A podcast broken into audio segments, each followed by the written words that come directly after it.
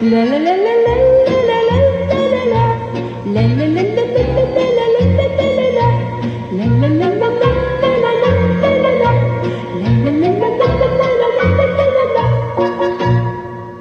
willkommen zu José.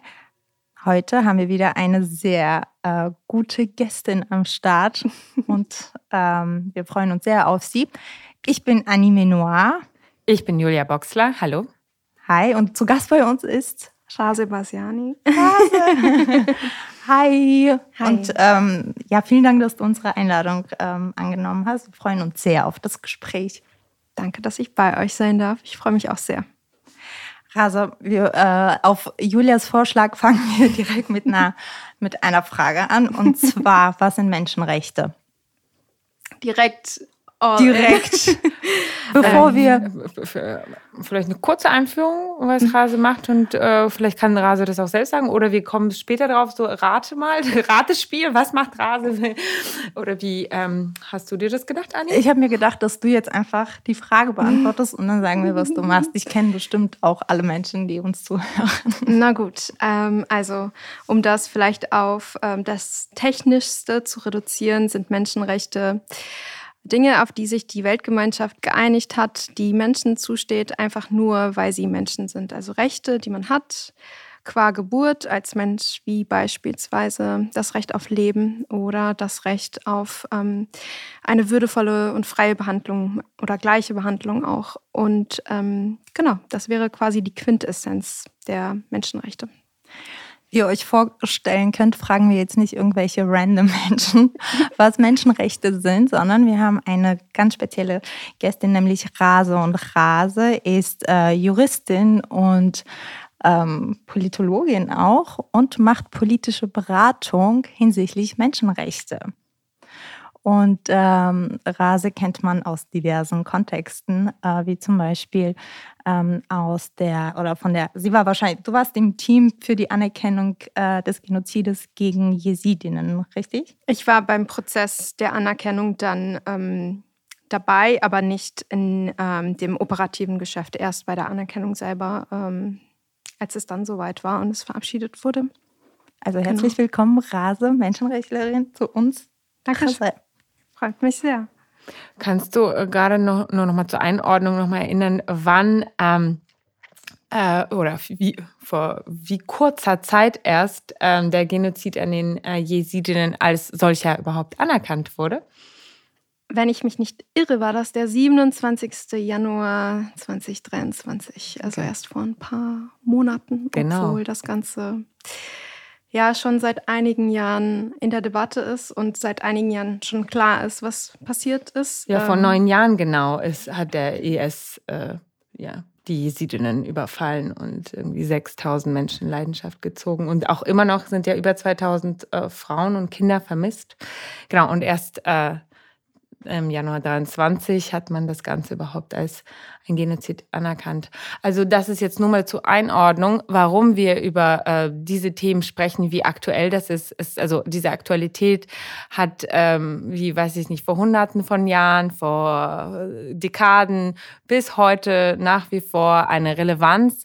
Und zwar jetzt auch nicht nur bei den Nesiden, sondern wie wir auch jetzt später wahrscheinlich im Gespräch darauf äh, kommen werden, auch ähm, so sehr hm, ich sag mal so zentraleuropäischen Ländern und vielleicht auch ähm, äh, ist auch viel näher, als man so denkt. Weil Menschenrechte verbindet man erstmal jetzt nicht so mit wahrscheinlich so Zentraleuropa, dass, dass es uns irgendwie so angeht, nicht wahr? Aber wie, wie nah fühlst du äh, Menschenrechte an, an so einem so BRD-Publikum? Ja, schwierig. Ähm, ich finde, du hast das ganz schön eingeleitet. Man ist hier so privilegiert und vielleicht auch so beschäftigt mit all den anderen alltäglichen Dingen, die erst möglich sind, wenn man ein Leben in einem Land oder einem Ort lebt, wo Menschenrechte garantiert werden und geschützt werden. Man ist so abgelenkt vom Alltag, dass einem das gar nicht bewusst ist, was alles erkämpft wurde, damit diese Freiheiten so bestehen können, wie wir sie hier in Deutschland oder Zentraleuropa beispielsweise, wie du auch gesagt hast, ähm, haben. Und äh, bezogen auf mich, also ich habe kurdische Wurzeln, ich bin gar nicht in Deutschland geboren. Wir sind mit meiner Familie, ich mit meiner Mutter alleine nach ähm, Deutschland geflohen. Da war ich ähm, viereinhalb Jahre alt, als unsere Reise quasi aus dem kurdischen Teil des Iraks ähm, nach Europa begann. Über verschiedene Zwischenstationen haben wir es irgendwann nach Deutschland geschafft. Das ähm, Thema Menschenrechte war mir selbstverständlich als Kind derart nicht bewusst. Aber es war mir materiell, also in der Sache bewusst, was es bedeutet, bedroht zu sein durch eine politische Situation, in der Menschenrechte gefährdet sind, in der man als Mensch, der man ist, ohne sich ähm, etwas zur Schulde kommen äh, oder sich etwas ge äh, Kriminelles geleistet zu haben, bedroht zu sein von Unterdrückung und Verfolgung. Das war mir tatsächlich dann auch schon als Kind bewusst. Ähm, ich weiß nicht, führt das zu dem. Doch, doch, doch, ja. das ist super, vielen Dank. Jetzt können wir ja eigentlich darüber gehen, was wir uns ein bisschen vorgenommen hatten, dass wir so eine kleine Heranleitung äh, geben.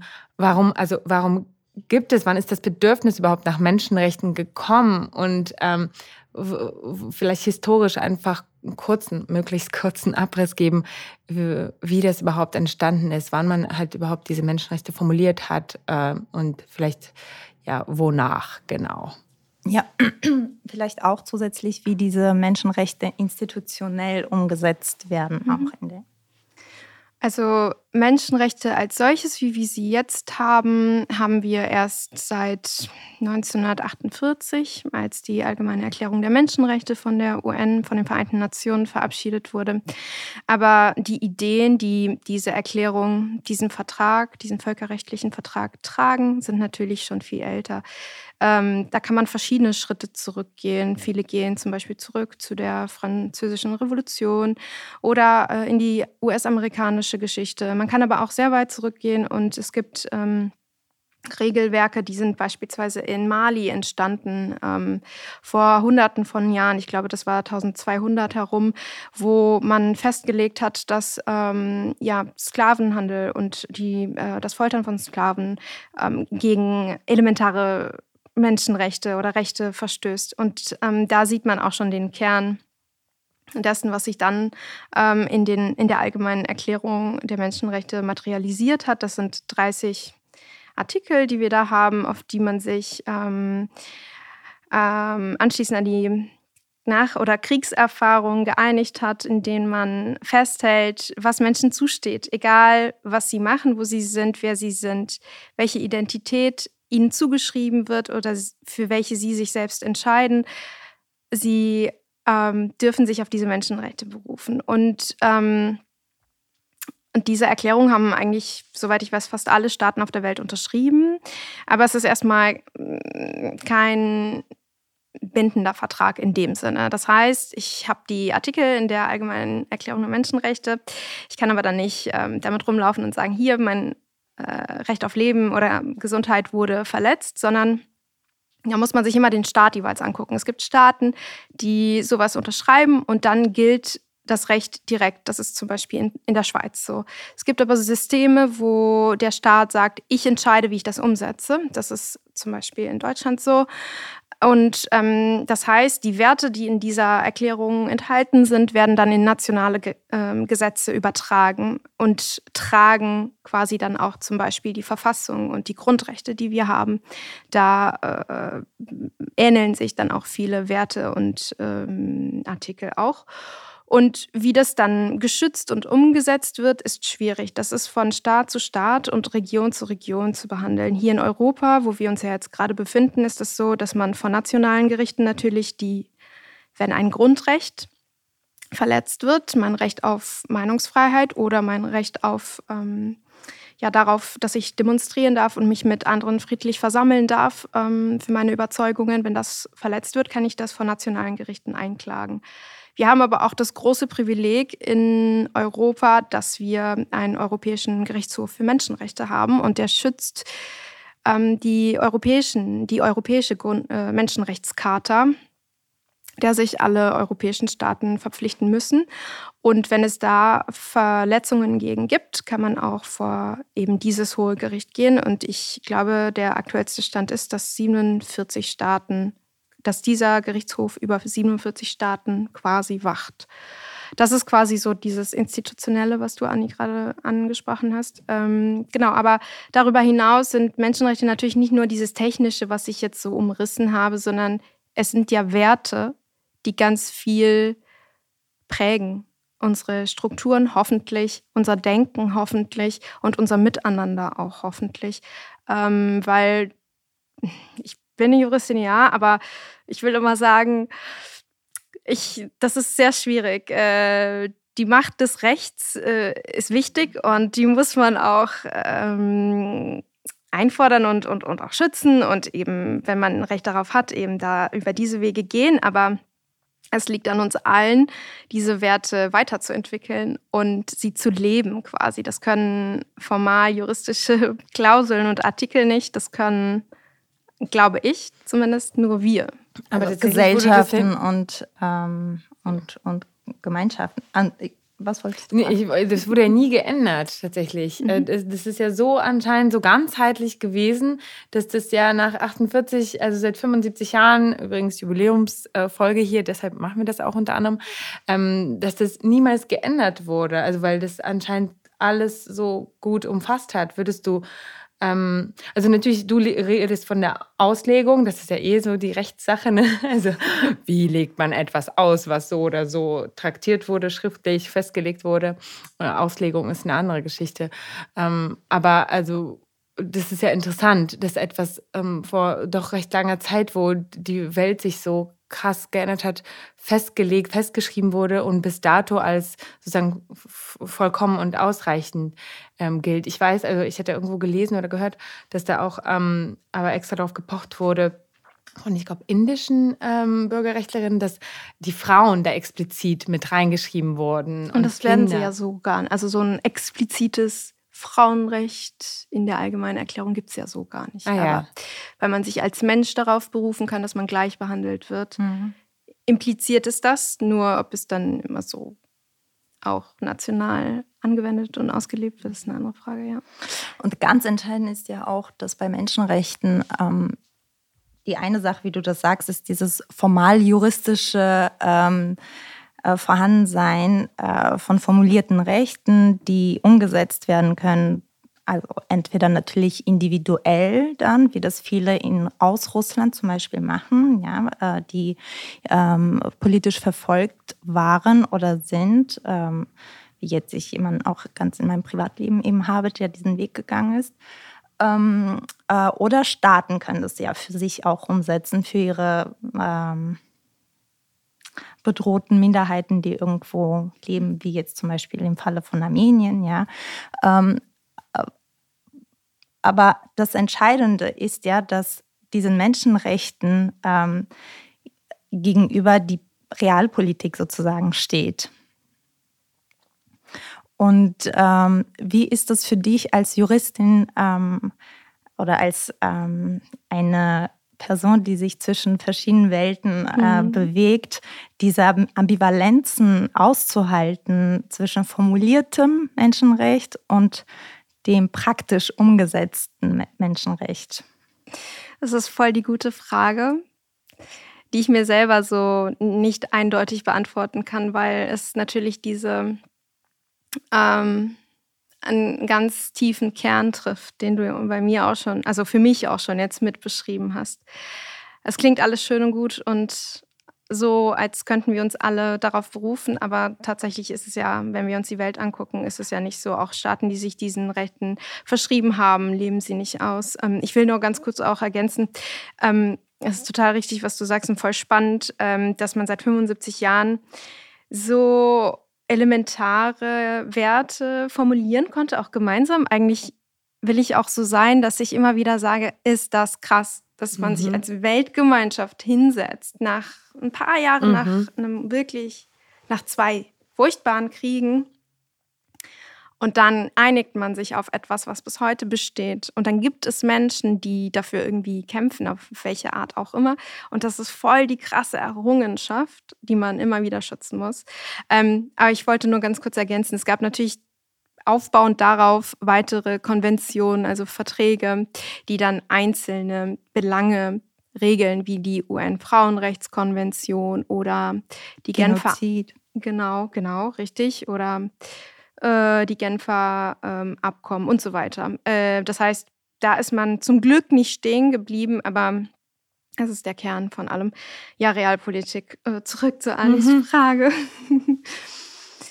es ist schwierig, aber das lässt an, also es rüttelt nicht an meinem Verständnis und an meinem Glauben daran, wie wichtig es ist, trotzdem dafür zu kämpfen, dass Menschenrechte, die Menschen zustehen, dass die zu ihrer äh, vollkommenen Auslebung und Ausführung kommen. Ähm, dass man frustriert ist in diesen Arbeitsbereichen, ist, glaube ich, Teil der Arbeit. Das ist total blöd, das zu sagen, aber so ist es, weil man steht ja Staaten gegenüber. Wer kann sich auf Menschenrechte berufen? Es sind ja Menschen, es sind ja entweder individuelle äh, Fälle, einzelne Menschen oder aber Kollektive, wie du das gesagt hast, wie eben verfolgte, unterdrückte Minderheiten. Aber man steht Staaten gegenüber und das Ding, was das Ganze auch so kompliziert macht, ist, das ganze Völkerrechtssystem, was wir haben, wovon die Menschenrechte ein Teil sind, ist ja von Staaten gemacht. Das ist ein von Staaten gemachtes Rechtskonstrukt. Und wie kommst du dem, dieser Macht, ähm, wie stellst du dich dem? Das ist natürlich schwierig. Aber nur weil das schwierig ist, heißt es nicht, dass man nicht weiter dranbleiben äh, darf und muss. Und es hat sich ja auch einiges in manchen Bereichen geändert. Ähm, wenn wir uns zum Beispiel die Rechte von LGBTQI-Plus-Menschen auch hier in Deutschland anschauen, mhm. da hat sich ja in den letzten 30 Jahren etwas geändert. Oder ja, äh, das will ich schon sagen. Da will ich optimistisch bleiben, auch weil was bleibt einem denn?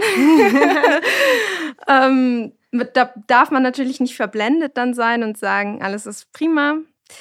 Aber ich durfte jetzt auch schon zweimal auf höherer Ebene bei der UN über solche Dinge sprechen. Und wisst ihr, das ist so witzig, weil auf der Ebene werden diese Menschenrechte klingen so groß. Oh mein Gott, und was bedeutet das denn? Und wo und wie und wo lese ich das denn nach und so? Ich weiß nicht, empfindet ihr das so ähnlich oder? Ja, mhm. Deshalb habe ich ja am Anfang diese Frage gestellt, wie, äh, dass es so was Abstraktes mhm. ist und dass ich das Gefühl habe, dass man davon halt nicht mittelbar ähm, betroffen mhm. ist, wenn man halt so privilegiert lebt wie wir hier alle, mhm. aber dass man äh, natürlich täglich und zwar also gerade würde ich sagen, von früh bis spät damit ähm, konfrontiert ist, ähm, wenn man so arbeitet wie zumindest also ich oder wir wahrscheinlich alle, würde ich sagen, an diesem Tisch. Ich will es jetzt niemandem ähm, äh, so in den Mund legen, aber wenn man journalistisch arbeitet und dann halt äh, in so Kriegsszenarios ist, dann mhm. ist das halt einfach der Alltag. Mhm. Und ähm, trotz dessen schafft man sich ja irgendwie so eine Art Abstraktionsebene dafür. Ja, und, und ja, um, um, um, um halt überhaupt eine, eine Barriere zu haben und eine Distanz zu haben, weil äh, das, worum es dann geht, wenn man von Menschenrechten spricht, ist meistens etwas sehr, sehr, sehr, sehr, sehr Gewaltvolles. Mhm. Also, weil Menschenrechte sind ja eigentlich komplett banale Dinge. Ne? Ja, danke, darauf wollte ich hinaus. Die jeder verstehen kann. Ja. Genau, und es ja. geht um Hunger, ne? Ja. es geht um, um, um äh, Ausschluss von Folter mhm. und Gewalt am eigenen Körper, Seele. Und ähm, es, es geht um so ganz banale menschliche, alltägliche Dinge und nichtsdestotrotz haben wir alle das Gefühl, es sei komplett abstrakt und weit weg mhm. von uns. Ähm, aber wenn man halt wirklich darüber weiter, also nachdenkt, wenn man das zulässt, dann, also dann käme man nicht umhin, um in Weltschmerz unterzugehen. Also mhm. deshalb baue ich mir zumindest dafür immer so eine innere Barriere auf oder in den letzten zwei Jahren auf jeden Fall äh, mhm. zunehmend, um das Ganze halt nicht ständig durch meinen eigenen sozusagen Geist und Körper zu spüren, wenn ich äh, ständig mit diesen ja, völkerrechtswidrigen meistens Brüchen von Menschenrechten im äh, Kontext von Krieg und mhm. Repression zu tun habe, beruflich. Ja also für mich ist das Schwierigste und das ist so auch diese Phase, die ich nur ganz schwer ertrage, ist auf der einen Seite die ähm, Einfachheit dieser Formulierung gegenüber äh, dem Leben eines Menschen und seinen Rechten ähm, und auf der anderen Seite die Komplexität, die dieses Recht bekommt in der Politik. Weil in der Politik wird es sehr komplex und deshalb gibt es diese ganzen Kriege, Konflikte, Hungersnöte. Es ist für, wenn man das runterbricht, auf den einzelnen Menschen immer sehr einfach zu verstehen, weil es äh, unmittelbare Bedürfnisse natürlich reguliert. Äh, ich frage mich einfach, warum es so schwierig ist, ja, das politisch umzusetzen. Und äh, das, ich meine, das ist jetzt natürlich auch eine so eine, so eine Frage, ähm, die so auch im Vakuum stehen kann. Aber für mich persönlich ist es etwas, was ich nur schwer ertrage in, in dieser ja. Welt. Diese, das ist für mich auch eine Doppelmoral einfach. Ja, wenn wir um das zum Komplexen kommen, und das ist ja etwas, würde ich vorschlagen, wir gehen ein bisschen systematisch rein und nicht so out of the blue, weil wir sind jetzt schon, äh, schwimmen eigentlich schon wieder so im, im, im, in so Abstraktionsebenen. Und ähm, ich würde vorschlagen, dass wir wirklich überlegen, okay, ähm, beziehungsweise dich fragen auch wieder, äh, Rase, weil du bist ja hier da, fragt die Rase. Ähm, uh, um runterzugehen auf so eine Ebene, warum, wenn es alles so komplex ist und umständlich, obwohl es doch so banal ist, warum gibt es, also warum schaffen sich die Staaten diese Menschenrechte, beziehungsweise warum gehen sie freiwillig, ähm, ähm, warum unterschreiben sie freiwillig diese diese äh, Chartas, ähm, diese Konventionen und wofür brauchen äh, Staaten, wofür, wo ist der Nutzen für die Staaten selbst in der Unterzeichnung von diesen Menschenrechten? Kannst du mir das sagen? Also ich glaube, das Elementarste ist so, dass man internationale Beziehungen dadurch äh, stärkt, manchmal auch überhaupt erst formt, dass das Grundbasis für gemeinsame Kooperation ist und alles, was darauf aufbaut. Es verschafft der eigenen äh, politischen Machtstruktur, wie auch immer das jeweils in dem jeweiligen Ort oder Land ist, äh, Legitimität. Ähm, es verschafft einem Prestige. Das sind alles Dinge, die klingen auf individueller Ebene wertlos für mich und dich und uns.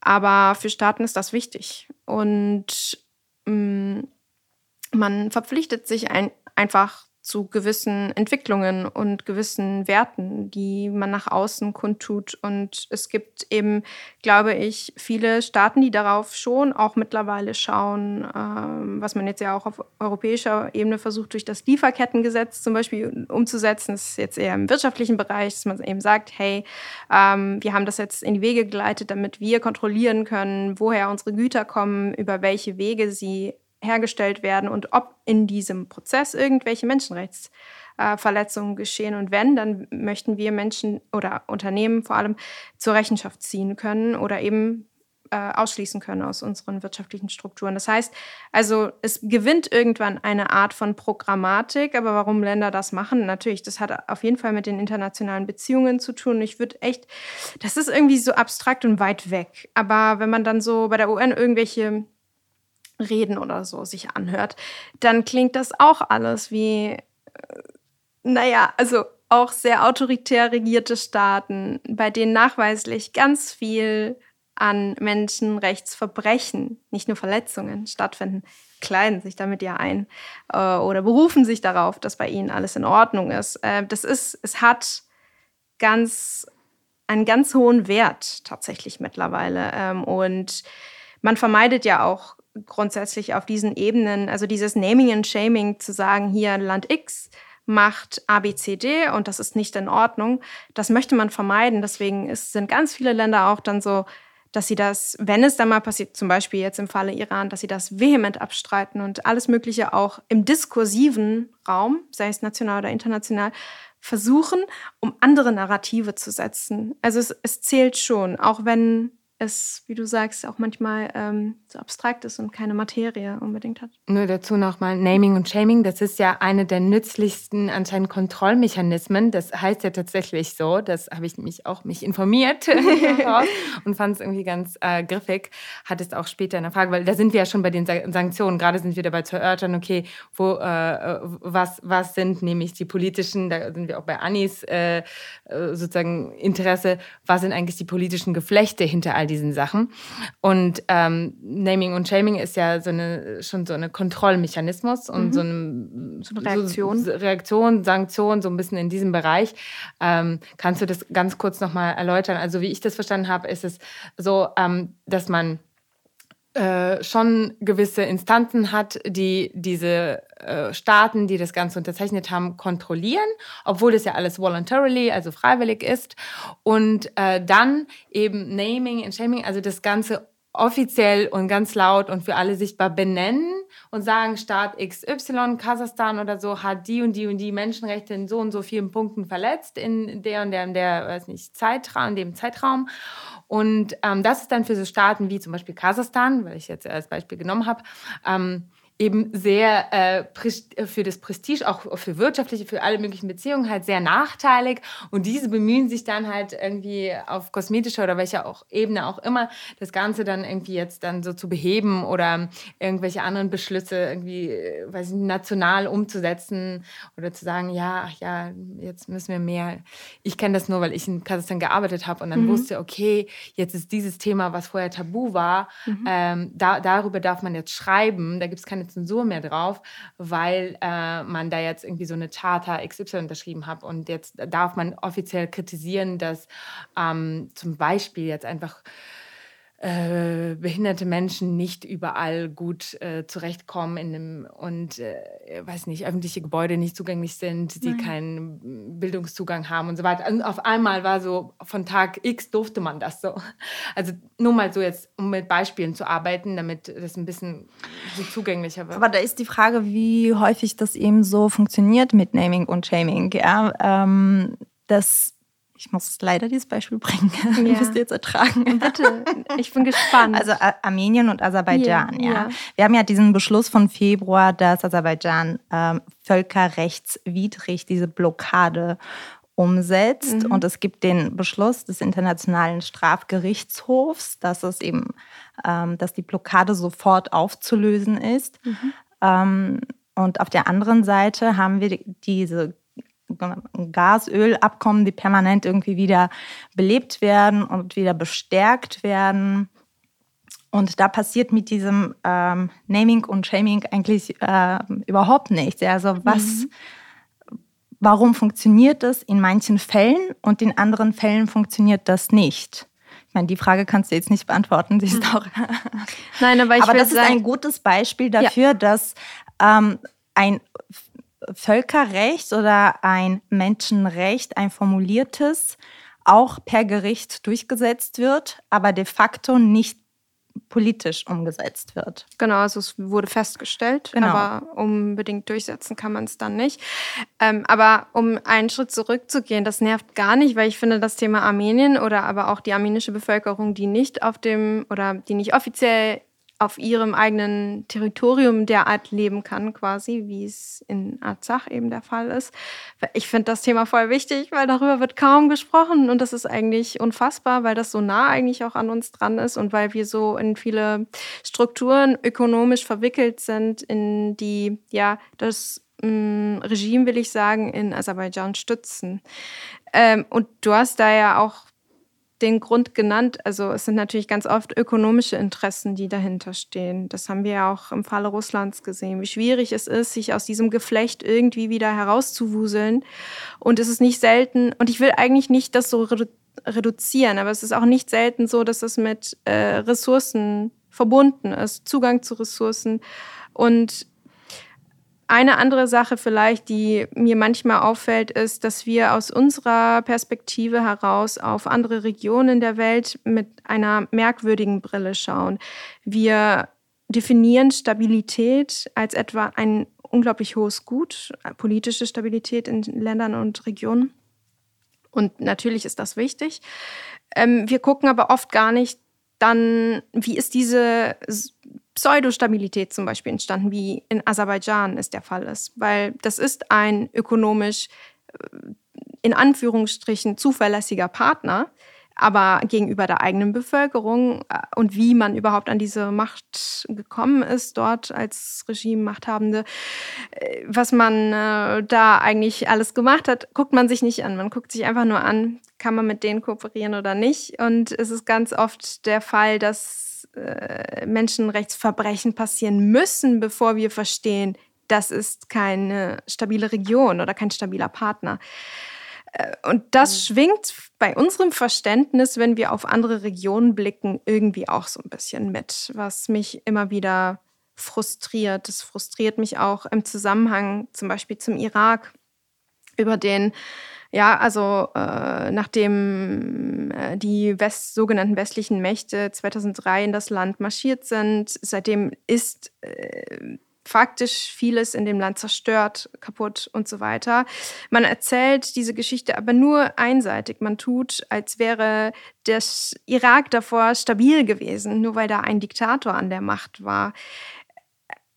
Und das können wir doch so nicht stehen lassen. Also Stabilität kann doch nicht um jeden Preis in Ordnung für uns sein, sondern wir müssen, also Stabilität in einem Land müsste, müssten wir darüber definieren, dass Menschenrechte geachtet werden und wir darauf dann aufbauen. Aber ich will zuversichtlich sein, dass zumindest wir aus deutscher Perspektive da ein bisschen eine andere politische Linie gerade fahren. In welche Richtung das gehen wird, ist ähm, sehr optimistisch. Weiß man noch nicht. Ich glaube, da bin ich auf jeden Fall pessimistischer unterwegs. Aber, ja, ähm, warum? Ich habe, also ich habe nicht das Gefühl, also dann kommt vielleicht diese, ich habe nicht das Gefühl, dass sich ähm, dass sich das Geflecht, von dem wir auch reden, also das wirtschaftliche, also gut, mhm. auf Russland bezogen, guck mal, da können wir doch sehen, also das, was für ein, was für ein Drama sich entfaltet, irgendwie mhm. in so vielen Akten irgendwie derzeit. Man hat diese Stabilität Jahrzehnte in Kauf genommen, sozusagen. Ignoriert äh, alle Menschenrechtsverletzungen und Verbrechen komplett, weiß nicht, ignoriert oder nicht nur ignoriert. Man hat sie gerechtfertigt und eigentlich komplett sogar, glaube ich, reingewaschen teilweise in politischen Kreisen, also und auch so von sehr hohen PolitikerInnen teilweise. Also ich, ich weiß nicht. Vielleicht also kann man das auch erweitern und sagen, okay, Stabilität für wen? Also, ja.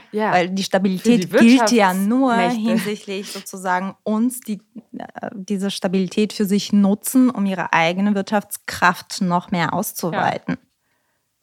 Ja, ja, also ich weiß nicht, ich äh, vielleicht jetzt in Bezug auf Zentraleuropa mag ich das vielleicht jetzt irgendwie gerade so anfühlen, als ob sich das ändert, aber irgendwie so richtig klar wird es nicht, weil wenn wir jetzt, und da geht es wieder um Menschenrecht und so diese ganzen äh, Verkettungen von oh, Hungersnöten und so weiter, mit diesen auch wieder jetzt um den Krieg äh, Russlands in der Ukraine wieder herbeizuführen oder als Beispiel anzuführen, da ist, da ist ja wieder alles verwoben miteinander mhm. und die politischen Interessen und wer wen äh, wer gegen wen ähm, bei diesen ganzen Beschlüssen aussagt oder nicht aussagt, also welche Entscheidungen mitträgt oder nicht trägt, um, um zum Beispiel Russland zu sanktionieren oder dann nicht zu sanktionieren und so weiter. Also ich weiß nicht, vielleicht muss es dann zu so einem weltweiten Hunger kommen und äh, China kann irgendwie ein Drittel der Bevölkerung nicht mehr ernähren. Vielleicht wird sich dann irgendwas ändern, wie du schon sagst, es muss halt so was richtig Brachiales dann passieren. Tabula rasa. Ja, quasi. genau, aber also zu welchem Preis? Also ich, ja, deshalb ich, ist jeder wahrscheinlich irgendwie schwärzer gerade. Ich habe das Gefühl, das, äh, was gerade jetzt passiert, ist schon, also ich weiß nicht, wie es schlimmer gehen kann. Also ich habe die Befürchtung, irgendwie, weiß nicht, dass es oder dass es jetzt gerade ehrlich gesagt so, also als die Spitze des Eisbergs ist, ähm, was sich gerade entfaltet. Aber vielleicht bin ich auch einfach nur ähm, ja zu, zu tief gerade so äh, auch in diesem Jono-Ding drin und ähm, ja, bin sehr negativ geprägt gerade von all diesen Sachen und äh, weniger in diesem Aktivismus, äh, wo, wo man ja auch vielleicht irgendwie als, ähm, selbst als Juristin trotzdem mit drin ist, wenn man mit Menschenrechten agiert, dann muss man ja wahrscheinlich irgendwie teilweise auch äh, Menschenrechtsaktivistin selbst sein, ähm, um das so ähm, auszutragen. Und ähm, ich glaube, ich bin auch schon aktivistisch, aber ja, in letzter Zeit ist, glaube ich, da die, die Kraft verloren gegangen und es ist alles so in diese journalistische gerutscht, wo, wo alles so, so sehr schwarzseherisch ist, leider. Mhm. Vielleicht erober ich mir äh, den Optimismus in Inshallah, in Hoffnung bald wieder. Ich weiß es nicht. Genau, aber ja, deshalb, also das war jetzt nur die Frage zu dieser ja. Schwarzmalerei. Genau, aber vielleicht können wir ganz kurz weiter in diese Systemik rein. Und zwar, was ist die Verantwortung von Staaten? Also die jetzt diese äh, Charters, Charters, wie nennt man das, Charter oder Charter? Charter. Charter Entschuldigung, ja, Charters unterschrieben haben. Und ähm, also welche Verantwortung tragen sie in der Theorie? Weil da können wir ja nur bleiben. Dass sie einerseits, wie gesagt, wenn sie ein Staat sind, in dem das direkt gilt, was unterschrieben wird völkerrechtlich, dass das direkt umgesetzt wird, oder aber, dass sie, wenn sie ein Staat sind, wo so ein dualistisches hm, Rechtsmodell herrscht, dass das, was man unterschrieben hat, in nationale Gesetze um, umgesetzt wird, die dann im eigenen Land gelten. Also das Recht auf Leben, das muss dann beispielsweise gelten. Ähm, und das muss geschützt werden und es muss Instanzen geben, an die man sich, mhm. eben Gerichte, an die man sich ähm, wenden kann, wenn es Verletzungen dagegen gibt. Und wofür brauchen totalitäre Staaten, oh, über die wir eigentlich hier im Geheimen eigentlich reden, weil das sind ja, oder auf die wir alle gucken, ne? vom äh, Westen nach Osten, Süden, was weiß ich, wohin, im Norden meistens nicht, aber vielleicht auch. Ähm, Wofür brauchen die das? Warum unterschreiben die sowas? Also ich meine, dieses Prestige-Ding auch, äh, habe ich schon verstanden, aber also wenn sie das doch eh nur kosmetisch meinen, also wie, äh, also wie, wieso haben sie das, wieso tragen sie das, wieso schaffen sie dadurch ja irgendeine Art von Aufklärung? Weil das hat ja auch was mit Aufklärung über, äh, über deine Rechte zu tun. Ne? Wenn du sowas unterschrieben hast, dann musst du ja, bist du auch unter anderem dazu verpflichtet, sozusagen also das äh, Informationsfreiheit ähm, zu gewährleisten, dass die Menschen überhaupt über ihre Rechte aufgeklärt mhm. sind. Also das ist ja auch schon so ein ähm, ja, das ist ja schon so sehr wider, wider, widersprüchlich. widersprüchlich. Ich ja. finde zum Beispiel nicht, mhm. weil was wäre denn, wenn du das mal weiterdenkst, was du sagst oder was du erfragst mhm. und dir das damit beantwortest, dass sie sich ihrer Linie entsprechend integer verhalten und solche Dinge zum Beispiel nicht unterschreiben. Was passiert denn dann? Sie überlassen den Raum jedem, um Kritik auszuüben. Und ähm, ich glaube, die diskursive Deutungshoheit über politische Geschehnisse möchten gerade autoritäre Regime in der eigenen Hand halten. Deswegen unterdrücken sie ja auch JournalistInnen oder andere Medien, ähm, Instanzen, die über das informieren, was im Land passiert. Deswegen kontrollieren sie alles, was Informationen raus und reinlässt. Also es ist eigentlich auch ein Kontrollinstrument irgendwo, also neben dieser Kosmetik, die wir schon besprochen haben. Ich glaube, das ist einfach auch die, äh, die Möglichkeit für die Staaten, so wie du das auch gesagt hast, ähm, in Beziehung miteinander zu treten. Mhm. Auch wenn sie ähm, vielleicht ja auf der Ebene des Rechtes oder des Menschenrechts nicht so viele Gemeinsamkeiten haben, aber auf der, auf der Seite der Wirtschaft fallen schon diese äh, ganzen Interessen zusammen, weil jeder Geld verdienen will.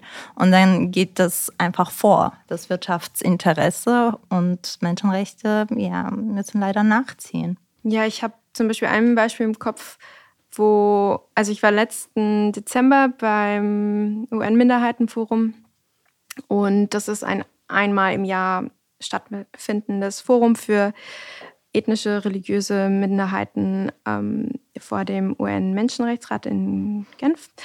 Und da wurde ganz viel darüber gesprochen, was beispielsweise im Iran los ist. Und dann kam eine sogenannte NGO dran äh, zu sprechen. Man da, durfte da immer 90 Sekunden lang vortragen, was, welche Belange man eben da mitbringt. Und es waren zwei Frauen, ähm, die sich als aus dem Iran identifizierend vorstellten und darüber sprachen, wie gut es ihnen im Iran geht und wie falsch das alles ist, was gerade in den Medien über Menschenrechtsverletzungen erzählt wird. Mhm. Und davor, als die anderen NGOs eben die ganzen Verletzungen, die ja nachweislich passieren, beklagt haben, hat der Iran immer interveniert. Also die Staaten, die da dabei sitzen, die dürfen Sprecherinnen aufhalten. Mhm. Äh, und dann wird man auch aufgehalten und der Chair gibt dem Staat das Rederecht. Und das nutzt, haben sie so oft, also der wow. Iran hat das ganz viel ausgenutzt, äh, Syrien hat das ganz viel ausgenutzt, äh, China hat das ganz viel ausgenutzt als eine äh, offiziell Beauftragte für die Rechte der UigurInnen ähm, mhm. über die Situation sprechen. Die dürfte auch neben, neben dem Chair ganz offiziell lange darüber sprechen, welche Erkenntnisse sie äh, da hat. Und China hat, glaube ich, um die fünfmal unterbrochen und dadurch natürlich nicht zugelassen, dass sie in einem Fluss vortragen kann, was sie zu sagen hatte. Aber was ich sagen will. Um also, so, Entschuldigung, was ja. ist denn das für eine Gamification? Also, ja. was ist das? Ja. Also, das ist jetzt, warum macht man, warum hat man diese Spielregeln? Wenn Staaten sie unterbrechen, ja, genau. Das ist eben die Krux. Das Völkerrechtssystem ist ein von Staaten geschaffenes System für Staaten. Dass es dieses Forum gibt, ist natürlich toll, weil da sitzt der äh, höchste Beauftragte für Minderheitenrechte. Aber, und der hört sich das an und ich, dieses Verhalten der Länder wird ja auch registriert. Ich meine, mhm, damit mhm, mhm. unterstreicht mhm. man ja, wie man die Menschen tatsächlich ja. behandelt.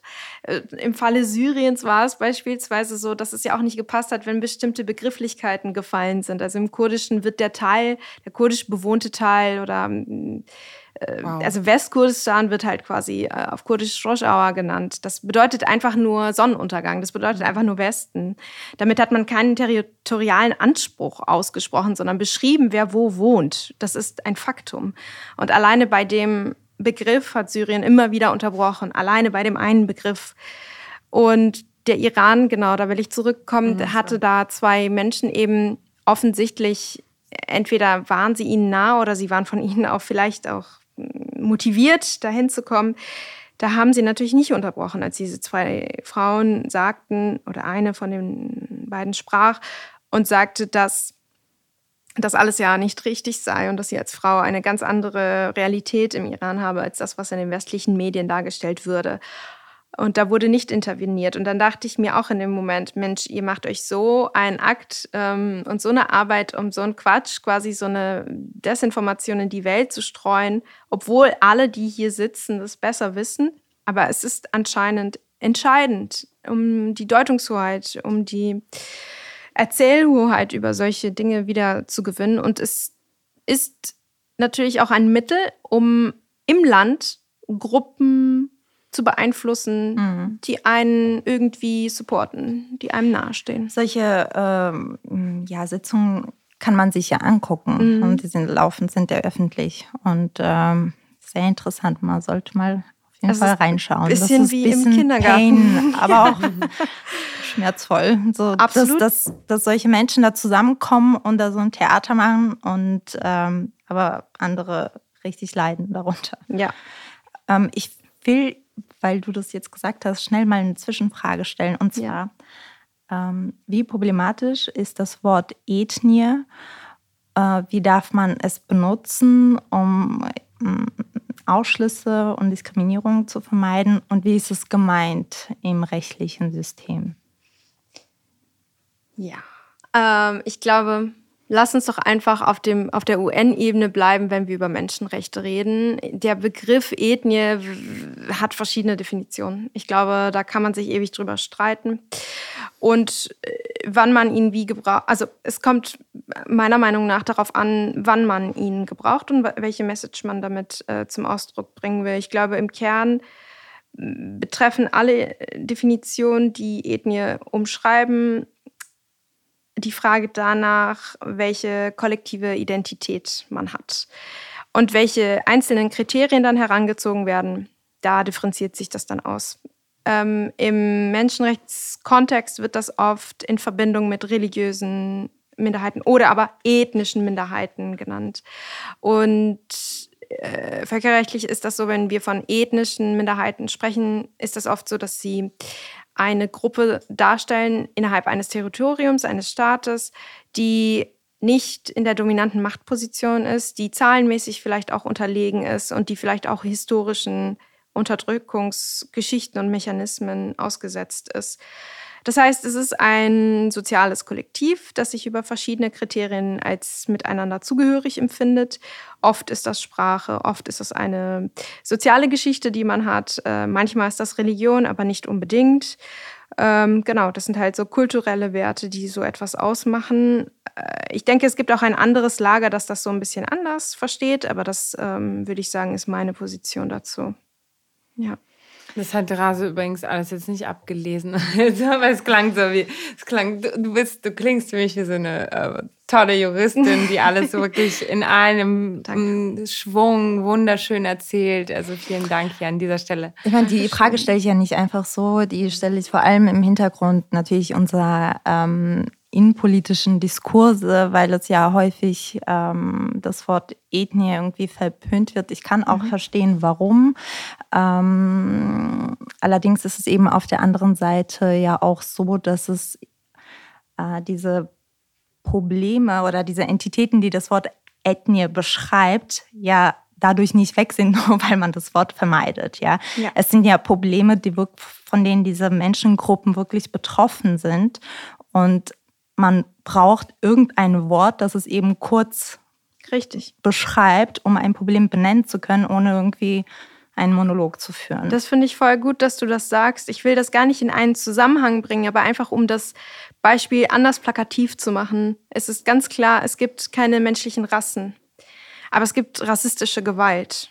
Und dann, um auch auf juristischer Ebene klar machen zu können, wer ist eigentlich wovon betroffen, braucht man vielleicht die Kategorisierung ethnische Minderheit. Aber auf sozialer Ebene natürlich, also, da, also da bin ich total da, wo du auch jetzt gerade das Thema angerissen hast, Anni. Ja, das darf natürlich keine Rolle spielen, aber man muss in bestimmten Kontexten, da muss man eben auch das in diesem Moment auch gewähren, dieses Wort benutzen, um die Tragweite des zu benennenden Problems auch auszumachen, ja, verbal. Voll. Ähm, und da hast du schon das nächste Stichwort mit dem Wort Gewalt gegeben. Mhm. Ähm, da, wo es um Menschenrechte geht, steht ja auf der anderen Seite die Gewalt. Und aktuell haben wir natürlich den Krieg Russlands in der Ukraine. Ähm, und dort sind vor allem, ähm, ja, es gibt vulnerable Gruppen, die gegenüber ähm, ja, der Gewalt ganz besonders ausgesetzt sind, wie zum Beispiel Frauen und ähm, auch Kinder. Ja. Von welchen ähm, ja, Gewaltmechanismen äh, sind diese Gruppen besonders betroffen und warum ist es wichtig, dass man diese Perspektive der Gewalt ähm, auch aus, diese, aus der weiblichen ähm, ja, Ecke betrachtet? Mhm. Als, ja.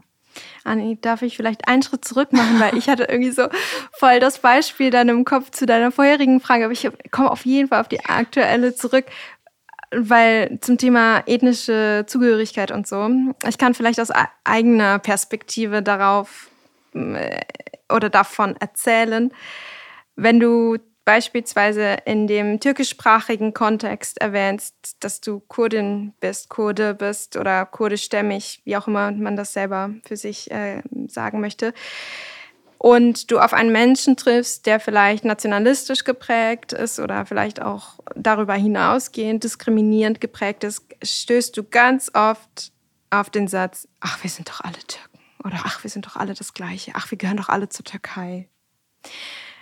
Und meinetwegen ist das richtig in Bezug auf die Staatsangehörigkeit oder meinetwegen auch auf die territorialen Grenzen. Aber das sind ja nicht die Dinge, die für Menschen entscheidend sind. Für mich ist nicht entscheidend, was auf einem Blatt Papier steht, sondern wer ich als Mensch und familiär, historisch, sozial bin. Oder für mich ist nicht entscheidend, wo jetzt ein Territorium aufhört. Ich kann mich ja auch, so wie die Armenier in sich ja mit Arzach äh, im Kern, im Herzen verbunden fühlen, weil das sind Armenier, ArmenierInnen, die da wohnen. Ähm, das ist ihr Land quasi mit, auch wenn es geografisch ein bisschen entfernt ist. So.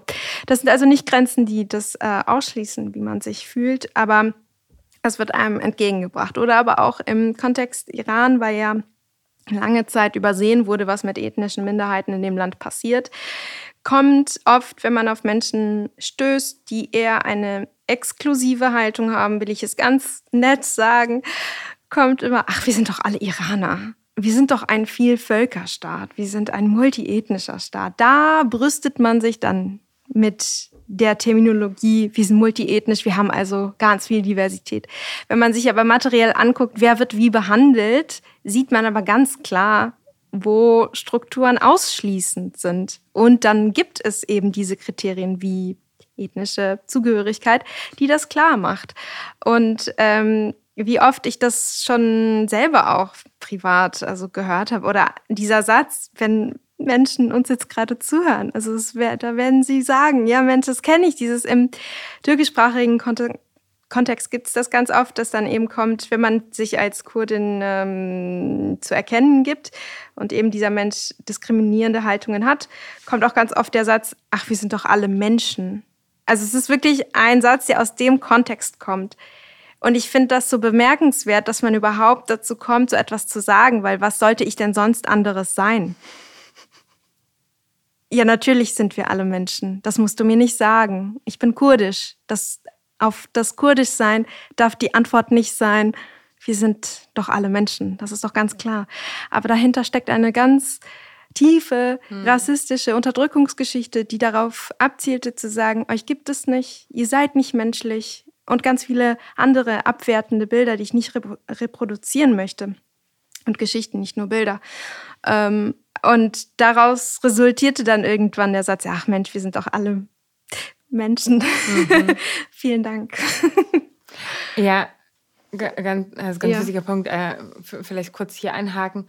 Ähm, und da sind wir bei der Frage, warum sind Menschenrechte so zwar nationalstaatlich so geprägt für alle Menschen ausgelegt, aber nicht auf alle Menschen gefühlt angewandt. Ich glaube, selbst mhm. in Deutschland können wir vielleicht mit der Lupe drauf gehen und, äh, und dann sehen wir, dass auch hier es äh, fragwürdige Szenarien gibt. Also Praktiken. Für, ja, Praktiken ja. Ähm, von Beamten ausgeführt meistens, mhm. ähm, die doch durchaus so Rechte, die wir so als so was äh, ganz Normales betrachten, gehört jetzt vielleicht also Freizügigkeit oder so, ne? Da denke ich daran, das ist jetzt vielleicht nicht so, ich weiß gar nicht, das gehört wahrscheinlich nicht zu den Menschenrechten, ne? Freizügigkeit, wie ist das? Ähm, doch. Doch, gehört. Äh, sich frei bewegen zu können. Genau, genau, ja, doch. doch. Das, das wird ja eingeschränkt bei Menschen, die in diesem Nationalstaat sind. Also da sind wir bei dieser Doppelmoral. Ähm, man hat als Staat zwar diese Menschenrechte unterschrieben und äh, für sich als geltend empfunden, aber wendet es nicht auf alle Menschen, die in diesem mhm. Land sind, gleich an. Mhm. Ähm, äh, wie geht das? Warum? Weil das so nationalstaatlich so ausgelegt ist? Also jetzt für Deutschland zum Beispiel, weil was anderes wäre zu kompliziert jetzt noch zu vergleichen. Ja, ich finde, das schlägt gut die Brücke zu Annis vorheriger mhm. Frage, die ich einfach übergangen habe. Mit der Gewalt. Ja, aber genau. wir kommen noch auf, Aber, aber das ist ja gut. genau das, dass es manchmal vulnerable Gruppen gibt, die bei der Ausgestaltung von gesellschaftlichen Strukturen nicht die gleichen Gestaltungsrechte haben. Und das trifft beispielsweise auf Frauen zu oder äh, auf Menschen, die sich als Frauen identifizieren oder auch auf die ganze queere Community. Ähm, es ist halt die Auslebung, Ausformulierung, Ausführung dessen. Es ist nicht das Menschenrecht selbst. Deswegen bin ich da immer so, ich will ganz stark verteidigen, dass, die, dass der Kern und die Werte für alle gelten. Es gibt nämlich auch im politischen Diskurs nicht unbedingt in Deutschland, aber in anderen regionalen Kontexten die Aussage dieses, ja, das ist ein westliches Konstrukt oder so. Mhm. Nee, das stimmt nicht, mhm. weil wenn man sich den Kern anguckt, dann ist das für Menschen gedacht und es ist ganz egal, woher sie kommen. Aber wie es ausgelebt wird, ist natürlich eine andere Frage. Nur wie, das darf dann nicht den Kern irgendwie in Frage stellen, sondern muss die Ausführung kritisieren, meiner Meinung nach. Ist manchmal schwer, dann das so hinzunehmen, weil man da wieder den Glauben so ein bisschen dran verliert. Und es ist natürlich auch jetzt gerade von hier aus an diesem schönen Tisch hier in Berlin gerade super äh, bequem für mich, das so zu sagen. Wenn man selbst betroffen ist, ist das furchtbar. Wenn man Betroffener, Betroffene von rassistischer Gewalt, Strukturen und Historie vor allem auch ist, natürlich, das hat eine ganz andere Dimension. Und das, ich glaube, es ist halt ich würde tatsächlich auf deine Frage, Julia, dann richtig antworten können, wenn wir das auf bestimmte Gruppen reduzieren. weil das sonst zu schwarmig wird? Na, na zum Beispiel Geflüchtete, ne? die mhm. hier eigentlich auch ähm, ja, besonderen Schutz erfahren sollten, denke ich mir oder denkt man sich, oder in Europa auch, also wenn man jetzt an die Grenzen Europas schaut, ne, was da passiert.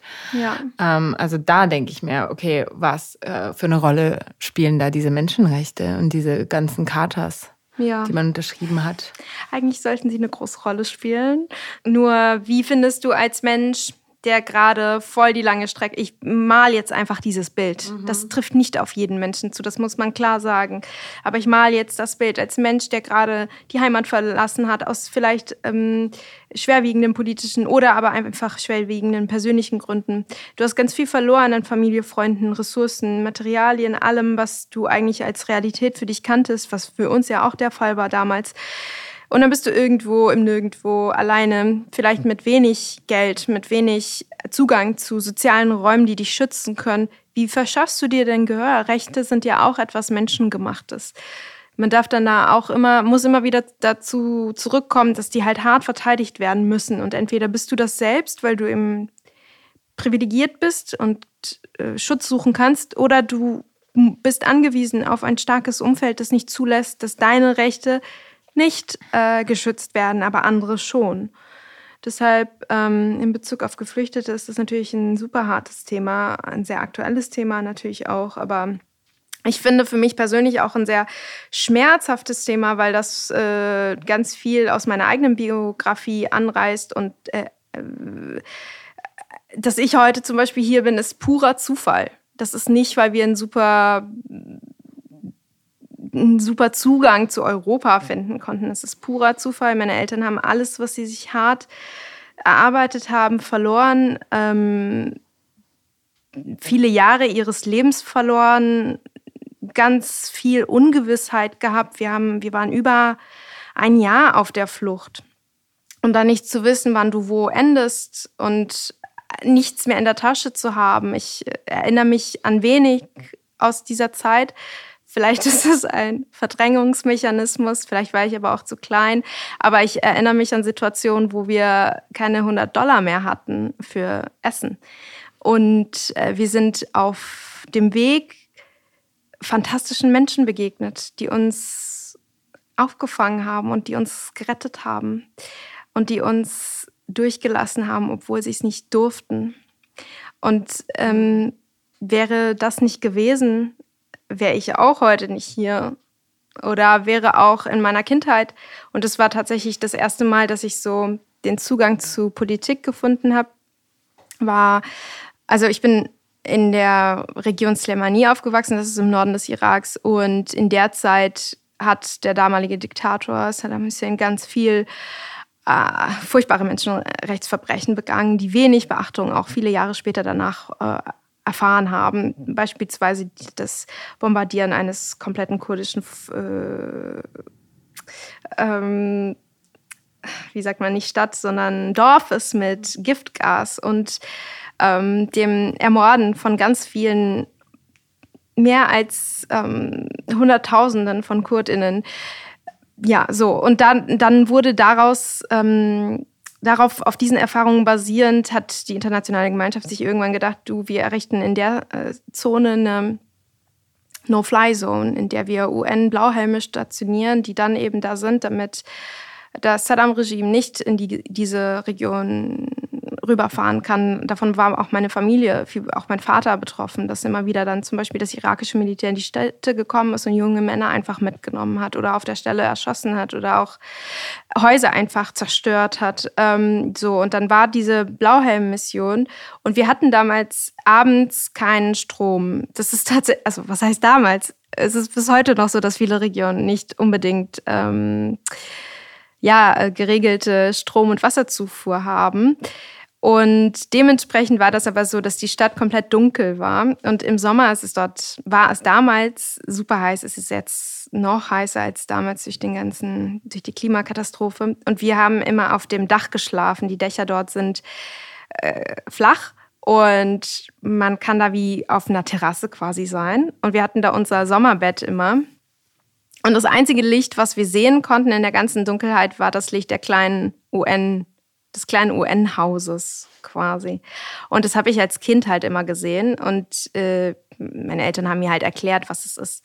Und es war meine allererste Berührung mit Politik, ohne dass ich sie damals verstanden habe, natürlich. Aber ja, ähm, genau, wäre das nicht gewesen. Auch das ähm, hat unseren, unseren Ort und die Region, in der wir waren, geschützt. Äh, das heißt, wir müssen dafür einstehen. Ähm, vor allem wir müssen hinschauen, wenn wir vulnerable Gruppen, Regionen, Geschichten hören und sehen. Weil man sollte nicht um Schutz suchen, alleine suchen müssen, wenn man Schutz braucht. Man sollte geschützt werden von denen, die selber den Schutz gerade anderen geben können, die abgeben können. Und ähm, ja, ich glaube, das ist so das, äh, wo ich auch einfach ideell einfach immer gerne hingehen und hinblicken möchte. Danke dir. Wir sind hier gerade wieder äh, schon nah am Wasser. Ähm, wir müssen, tatsächlich reden wir schon eine Stunde. Deshalb müssen wir, aber wir können ein bisschen, ne, weil ganz Wichtiges haben wir noch nicht angesprochen, und zwar, wie kann man sein, für sein Recht, sein Recht einfordern. Ne? Also das haben wir so hier und da mal so kurz äh, fallen lassen, aber um das so ein bisschen aufzugreifen. Also was sind die Instanzen, ähm, weil so wie ich das verstehe, ist ja dieses Menschenrecht dazu da, um eigentlich den Menschen vor der Macht zu schützen.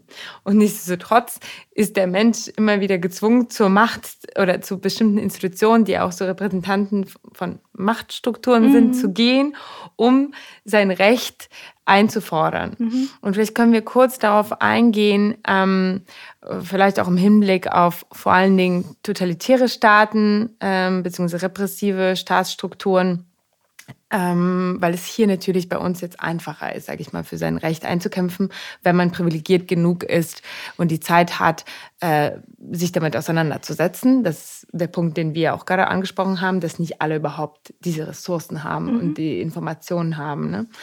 Aber im Hinblick auf totalitäre Staaten, die sich damit schmücken mit Menschenrechten, ähm, wie ähm, was gibt es da für Szenarien? Also wenn jemand so, weiß nicht, Opfer geworden ist von XY, äh, wie können sich Menschen schützen? Was sind da so die gängigen Wege und vielleicht auch Instanzen? So, ich weiß, es gibt viele verschiedene, je nach Land, aber vielleicht, vielleicht auch grob oder beispielhaft.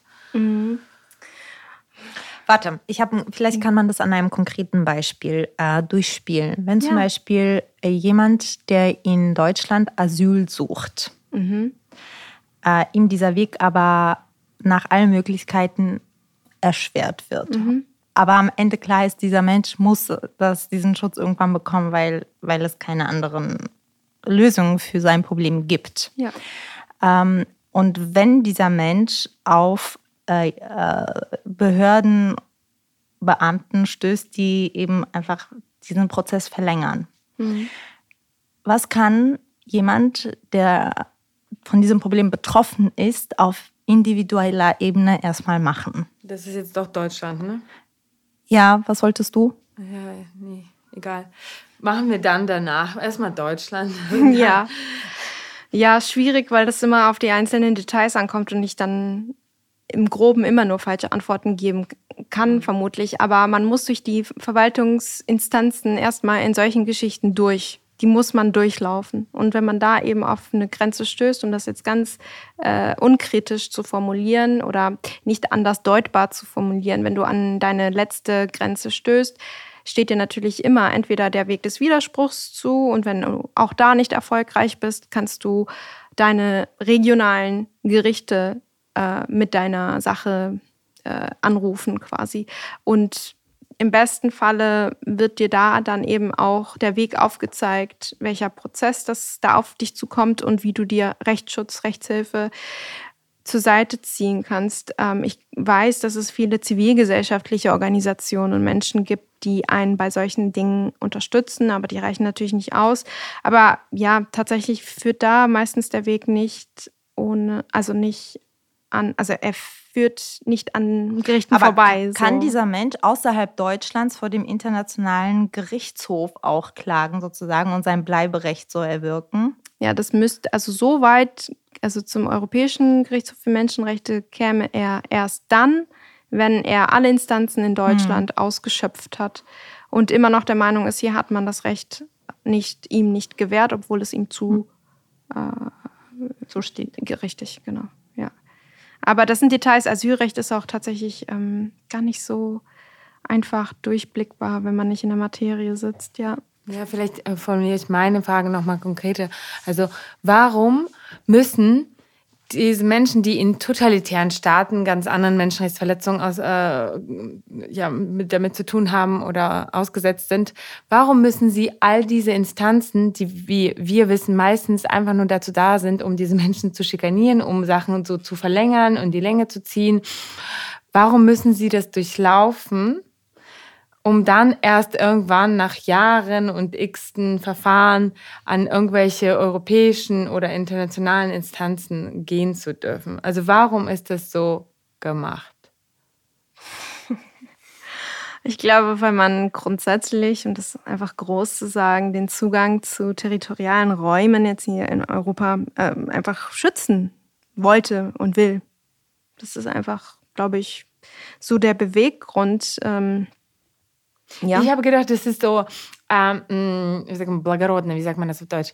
Das ist, mhm. äh, das hat sowas, ähm, äh, ja, ehrfürchtiges, so nach dem Motto, man hat ja diesem, diesen Ländern die Chance gegeben, jetzt in diese internationale Gemeinschaft äh, zu kommen, in diesen Bund, in diese Konvention, weil man an sie glaubt, weil man daran glaubt, dass diese Länder sich doch verbessern können, weil man ihnen, also dieses, ne, so ein bisschen mhm. so westliche Sicht, unten, ja. natürlich von oben nach unten, und weil man ihnen die Chance geben will, sich nach gutem Wissen und Gewissen ähm, doch äh, freiwillig, ist ja alles freiwillig, ähm, von der guten Seite zu zeigen und ähm, weil man ja wirklich vielleicht doch optimistisch ist und daran glaubt, dass dieses Land sich irgendwie nach und nach irgendwie doch verändert, Schritt für Schritt und dass diese ganzen Proze Prozesse im Inland ähm, auch vielleicht irgendwas anstoßen, ne? dadurch, dass es überhaupt zu diesen Prozessen kommt und dass es mhm. Verfahren gibt und dass Menschen ähm, versuchen, ihre Rechte einzuklagen mhm. und dass ähm, es so eine Zivilgesellschaft ist, die diese Prozesse unterstützt und so weiter.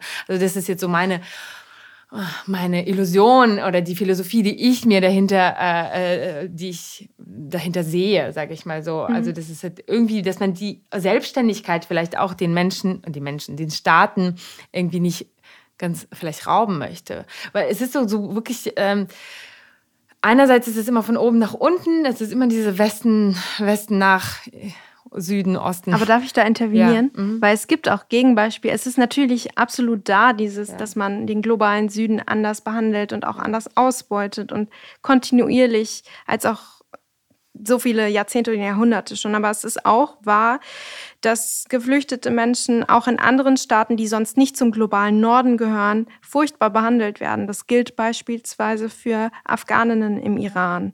Es gilt für äh, Menschen aus Syrien in der Türkei. Das gilt für andere ganz viele andere im Libanon und so weiter. Also das sind jetzt äh, Länder, die mir einfallen, ja. aber äh, Xenophobie Immer. ist auch mhm. ein Riesenproblem, zum Beispiel in Südafrika. So. Überall, ja. ja.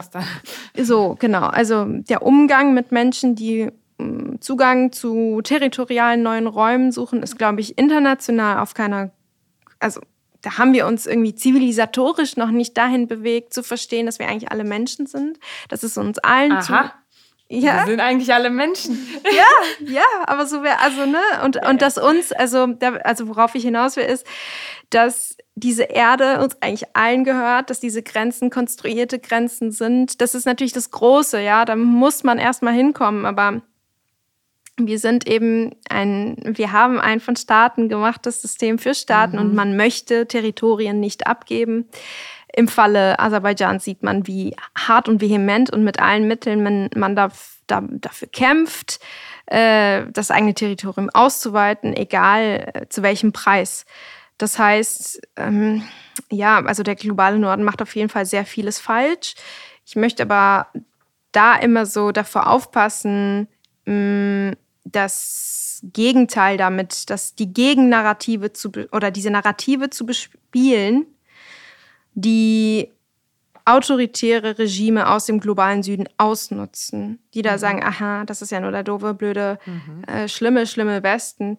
Da ist viel Wahrheit drin. Aber wann sage ich das? Wenn ich selber das genau gleiche men Menschen gegenüber mache und antue, dann äh, habe ich, also, ne, dann darf man auch sagen, kehrt bitte auch vor eurer eigenen Haustür. Ja. Ja, ja, das ist, das ist alles äh, sehr zwei, zweischneidig. Und ähm, was sind überhaupt die Möglichkeiten für diese ganzen Leute, die warum auch immer so optimistisch sein müssen, dass sie gegen Windmühlen kämpfen für Jahrzehnte, äh, Dekaden und so weiter? Was, was sind ihre Instrumente in solchen Ländern? Was bleibt ihnen? Also, weil auch rechtlich gesehen, also wirklich, ähm, ich, ich weiß es nur, ich beobachte das halt vom, äh, seit Jahren in diesen Ländern, irgendwie, was Menschen sich antun. Also auch, auch Anwälte durchaus, die halt dieses System von innen versuchen irgendwie aus, also so zu nutzen, auch wenn sie wissen, dass die Richter, die da sitzen, halt wahrscheinlich mhm. gegen sie entscheiden werden. Aber das, sie geben es trotzdem. Also was, was treibt diese Menschen an und was sind die Instrumente, die ihnen bleiben in solchen repressiven Systemen? Also das ist so schwierig. Also im Iran sieht man, dass die Menschen mit ihrem Leben dafür bezahlen, weil mhm. ihnen wenig bleibt eigentlich, außer sich auf die Straße zu stellen und darauf zu hoffen, dass man von außen drauf blickt und dass zumindest für die Geschichte oder für eine Nacharbeitung dokumentiert, damit das nicht einfach in sich im luftleeren Raum auflöst. Aber auch wenn wir in unsere Geschichte zurückblicken und uns anschauen, wie ist hier eigentlich Demokratie entstanden, warum leben wir so frei, wie wir hier leben, das haben wir nicht geschenkt bekommen. Und ich glaube, dass viele Länder irgendwie einfach noch oder Regionen noch ähm, sehr viel Leid durchmachen werden. Und ja, ich kann dir darauf keine richtige oder einfache Antwort geben, weil ich dann weiß ich nicht, zum Beispiel an Menschen an, in Afghanistan denke, die alles tun, was sie machen könnten. Und alles, was ich sage dazu oder darüber, ist wertlos, weil sie können nichts an dem ändern, was gerade los ist. Sie haben schon alles verloren. Und da fände ich es von mir aus auch dann irgendwie vermessen zu meinen, sie könnten etwas dagegen tun. Ich kann verstehen, wenn man irgendwann resigniert und dann nur noch das einfache eigene Leben weiterlebt. Aber ich weiß auch gleichzeitig, es gibt so viele Menschen, die im Kopf so viel freier in autoritären Regimen leben, als wir es jemals hier in unserem konsumorientierten, überprivilegierten Leben hier ähm, leben. Entschuldigung, ich habe mhm. den Satz jetzt gerade, der war so lang. ich habe das Verb zum Schluss vergessen, ja. Ich denke, ähm, dass die Menschen das zumindest ähm, dieser Kampf, den sie dann so lange austragen, bis einfach nichts mehr zu kämpfen gibt, zumindest zu, zu, diesem Ergebnis führt, dass sie das System, in dem sie das betreiben, vorführen. Auch wenn sie am Ende manchmal mit dem Leben davon äh, damit bezahlen müssen. Ähm, aber tatsächlich ähm, geht das, was sie tun, über sie als Person hinaus, weil es kommt einfach einer größeren Gemeinschaft zugute, natürlich zu einem sehr tragischen Preis, wie das zum Beispiel im Iran der Fall ähm, war oder auch ist. Aktuell äh, in Afghanistan, in äh, sämtlichen. Im ähm, Sudan, worüber gerade niemand spricht. In Jemen, wo ja. gerade niemand drüber spricht. Das ist ja auch so, Jemen dass wir ist nirgendwo ja, mehr auch. hingucken, außer an Orte, die uns irgendwo so ein bisschen betreffen. Das ist ja natürlich auch ein großes Versäumnis. Ja. Leute, wir müssen zum Ende kommen. Und darf ich eine letzte Frage stellen? Hoffentlich die letzte, wer weiß, man weiß es immer nicht bei uns. Dann kommt noch Anni mit drei. Und, ähm, aber ist es nicht alles äh, besser als noch vor 100 Jahren? Also ich merke, ihr merkt vielleicht, ich stelle hier die polemischen Fragen die ganze Zeit. Ja, wen fragst du denn jetzt? Ja, aber dich als Juristin. dich als Juristin, Rase. Was soll denn besser? Was ist denn aus deiner Perspektive um, nicht besser? Die, äh, die Menschenrechte, dass es den Menschen besser geht, dass äh, die, die Kinder nicht so viel sterben, dass nicht so viele vielleicht doch gefoltert und getötet werden, wie wir äh, zwar denken und so, dass gar nicht so viele mehr in Gefängnissen landen oder verfolgt ja. werden, dass Meinungsfreiheit viel, also im Groben und Ganzen, weißt du, das ist doch alles doch vielleicht, also hier der Optimist, der auf einmal in mir war, doch, äh, ist es nicht alles hier besser? Also das ist doch der Spruch, den man so hört, ist es so, oh, come on, warum lamentiert ihr so? Nicht alles viel besser als noch vor 100 Jahren oder vor 200? Ja, kommt auf das Thema an. Also wie gesagt, LGBTQI-Plus-Rechte in Deutschland sind jetzt besser als vor 50 Jahren. Ich will dann, wenn ich so darauf antworte, mache ich das auch polemisch, ja. weil ich solche Dinge schon auch sehen möchte, weil sie das Leben von ganz vielen Menschen grundlegend geändert haben. Und ich finde, jedes gerettete oder verbesserte Leben ist es wert, sich dafür einzusetzen, aber muss dann auch genannt werden. Also solche Errungenschaften haben wir schon auch, da dürfen wir als, auch wenn wir jetzt hier an diesem Tisch an diesem Prozess nicht aktiv beteiligt waren, aber wir leben es ja jetzt aus, darauf dürfen wir schon stolz sein.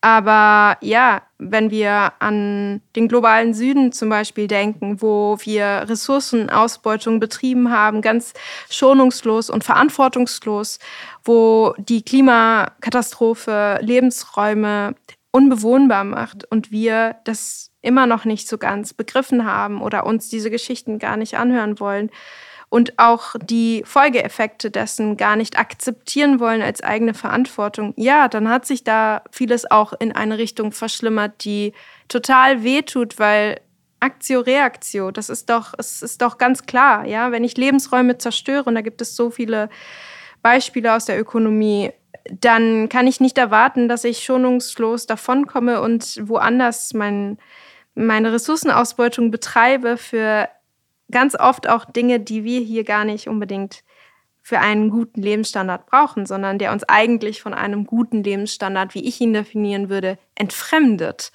ähm, wie eben dieser Überkonsum oder wie eben die Fixierung auf das ewig mehr und ähm, ewig schneller und besser verfügbar, aber nur für uns. Also insofern, du hast natürlich recht, vieles ist ähm, auch ähm, mit Blick auf die klimatischen Veränderungen wird es sich noch ja, zuspitzen. Ähm, und doch, wir können deswegen nicht aufhören. Es, es muss, also vielleicht habe ich das ja auch mit mir, bei mir. Für mich hat sich extrem viel geändert in sehr kurzer Zeit. Vieles zu extrem Positivem. Ich bin, ich darf heute mit euch über so etwas reden und die Rase von vor XY Jahren hätte sie das Leben weitergelebt, was sie dort damals hatte in ihrer Heimat in Kurdistan, hätte vielleicht nicht hier sitzen können. Sie hätte vielleicht gar nicht andere Länder je, jemals sehen können. Vielleicht schon, aber die Wahrscheinlichkeit wäre geringer gewesen. Ähm, insofern, aus meiner eigenen Perspektive heraus, bin ich natürlich dankbar für das, was alles passiert ist und manchmal aber auch traurig darüber. Also es ist ein Siehst du, ich mhm. kann dir gar nicht, ich komme gar nicht zum Punkt. Es ist mhm. immer ein Für und Wider. ja, aber, aber vielleicht kann man sagen, dass äh, zum Beispiel vor 100 Jahren bestimmte Dinge auf jeden Fall nicht besser waren, weil mhm. als das Recht 1948 in dieser Form ähm, formuliert und verabschiedet wurde, äh, wobei man die Möglichkeit bekommen hat, ähm, Menschenrechtsverletzungen und Verbrechen anzuklagen und Recht zu bekommen und Reparationen zu bekommen, ähm, jetzt habe ich ja, ja. Es hat sich geändert und das ist einfach ein, ein äh, großer Gewinn für Gruppen, die das durchgemacht haben. Denn vor 100 Jahren äh, gab es diese Möglichkeit nicht, was nicht heißt, dass es diese Genozide in den Jahrhunderten vorher nicht gab, aber es galt als die Innenangelegenheit von Staaten.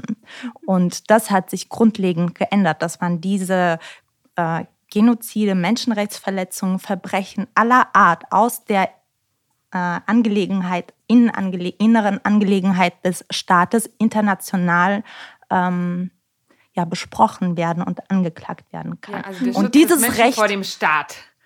Also das Ja, ist wirklich für ja. mich so eigentlich die Essenz. Ja, ja, also, wie auch, schützt man auch, den Menschen vor dem System, in dem er ist? Also und zwar und das ist ja was Internationales. Das kann ja, also du musst ja aus dem Nationalen raus und das ist schon, also finde ich super, dass du das jetzt so als Quintessenz eigentlich sagst. Ja, voll. Ich kann da vielleicht hinzufügen, da will ich auch echt eine Lanze für unsere deutschen Juristinnen brechen. Hier hat man als allererstes Land das Weltrechtsprinzip angewandt, in vor allem zwei sehr prominenten Fällen. Einmal in einem Fall, wo ähm, jesidische Frauen äh, versklavt wurden und in einem anderen Fall, wo ein Offizier des, äh, ähm, Assad, des syrischen Assad-Regimes ähm, für Folter angeklagt wurde. Und das ähm, Weltrechtsprinzip sagt genau das, was du eigentlich im Kern materiell gesagt hast, nämlich, dass man Menschen nach nationalem und vor allem Völkerstrafrecht zur Rechenschaft ziehen kann, egal ob das Verbrechen im eigenen Land stattgefunden hat und auch egal, ob sie deutsche StaatsbürgerInnen sind oder nicht. Es zählt nur, dass sie hier sind und dass man nachweisen kann, was sie getan haben und dass das eben gegen elementare verbriefte Menschenrechte und Menschenrechte äh, verstößt und Menschenrechtsverbrechen darstellt, wie zum Beispiel Genozid oder ja, Verbrechen gegen die Menschlichkeit, was in diesen Fällen festgestellt wurde. Da und das hat es vorher nie gegeben. Und das, da dürfen wir als Land auch echt, weiß ich nicht, krass drauf Wir stolz noch sein. ewig darüber Ja. sprechen. Ja, aber wir können das verlinken. Das ist der Fall mit der Mutter und dem Kind, ne? dem Richtig. Fünfjährigen. Das ist ein ganz schlimmer Fall. Äh, schaut in die Shownotes. Ähm, Rase kann da bestimmt auch noch ein paar andere Links uns dazu fügen. Ähm, und ey, vielen Dank. Also vielen Ich Dank. danke euch. Auch das war deine, total also schön du hast es ja nicht nur so äh, fachlich, sondern auch persönlich eingeordnet. Das war wirklich ganz besonders. Also ich danke dir. Vielen Dankeschön, Dank. dass du da warst. Danke für diesen Raum und die tollen Fragen und auch diese Wärme, die ich hier die ganze Zeit auch von links und rechts empfinde. Ich freue mich, euch gleich umarmen zu dürfen. Ja. Ja, auch. Okay. Vielen Dank, dass ihr uns zugehört habt. Und äh, wenn ihr die Folge ähm, gemocht habt, dann bitte liken, fünf Sterne verteilen. Jetzt sofort in allen Podcasts und Catchern, in denen ihr jetzt euch befindet, uns irgendwie positiv bewerten und weiter sagen. Danke euch. Folgen, liken. Ciao. Last but not least wollen wir darauf hinweisen, dass die Idee dieses Podcasts unterstützt wird. Dafür danken wir der LMDR Nordrhein-Westfalen für ihre finanzielle Unterstützung und freuen uns riesig über die Förderung des Ministeriums für Kultur und Wissenschaft NRW.